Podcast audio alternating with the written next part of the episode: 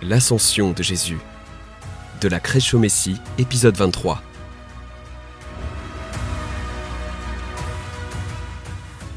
Après sa résurrection, Jésus n'est pas immédiatement monté au ciel. Il est resté 40 jours, et pendant cette période, il a pu donner à ses disciples quelques dernières instructions. Ils ont même eu l'opportunité de s'habituer à son corps sous sa forme glorifiée et ressuscitée. C'est pendant cette période qu'il a partagé la grande commission avec ses disciples, autour des rives du lac de Galilée, leur disant d'aller dans le monde entier et de prêcher l'Évangile à tout le monde. Ces mots ont résonné à travers les âges, inspirant d'innombrables générations à sortir de leur zone de confort pour apporter l'Évangile dans des régions non atteintes.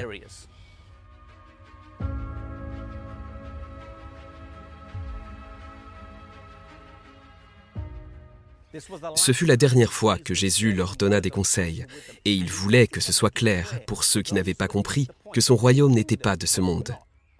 Il ne devait y avoir aucun royaume temporel, et il n'y aurait pas de délivrance de la servitude romaine. Le royaume de Dieu était ouvert à tous et à toutes les nations. Nous lisons souvent ces versets et cela ne nous fait pas vraiment réagir, mais à l'époque où il fut écrit que l'Évangile devait être prêché dans le monde entier, c'était un concept révolutionnaire.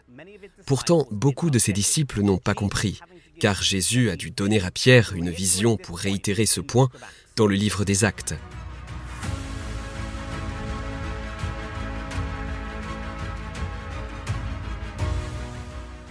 Jésus est parti de la Galilée jusqu'à Jérusalem à leur insu. Il réunit une dernière fois ses disciples et ils sortirent ensemble de la ville de Jérusalem. Ils passèrent devant le jardin de Gethsémané et ils montèrent sur le mont des Oliviers. Cette montagne était spéciale pour Jésus. C'est sur les pentes de ce mont qu'il se réfugiait souvent dans la maison de Marie, Marthe et Lazare. C'est sur cette montagne qu'il pleura des larmes d'agonie. C'est sur cette montagne qu'il pleura pour Jérusalem ici, sur le mont des Oliviers, non pas sur le mont Moria, non pas sur le mont Sion, mais sur le mont des Oliviers, Jésus choisit le lieu de son ascension.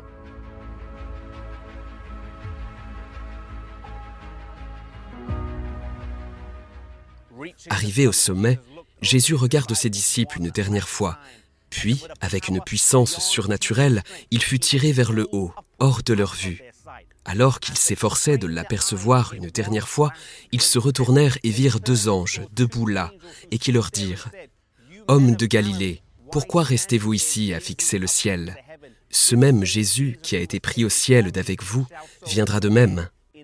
Il ne fait aucun doute que ces anges auraient voulu être au paradis pour accueillir Jésus à son arrivée, mais ils ont pris du temps pour réconforter les disciples attristés.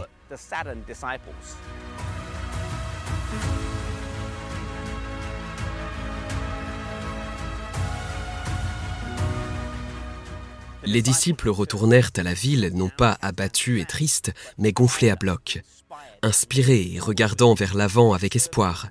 Nous servons un sauveur ressuscité, pas un objet inanimé ou un mort. Notre Dieu est entré dans la tombe, a vaincu la mort, est ressuscité, et il exerce son ministère en notre nom dans les cieux, et reviendra bientôt.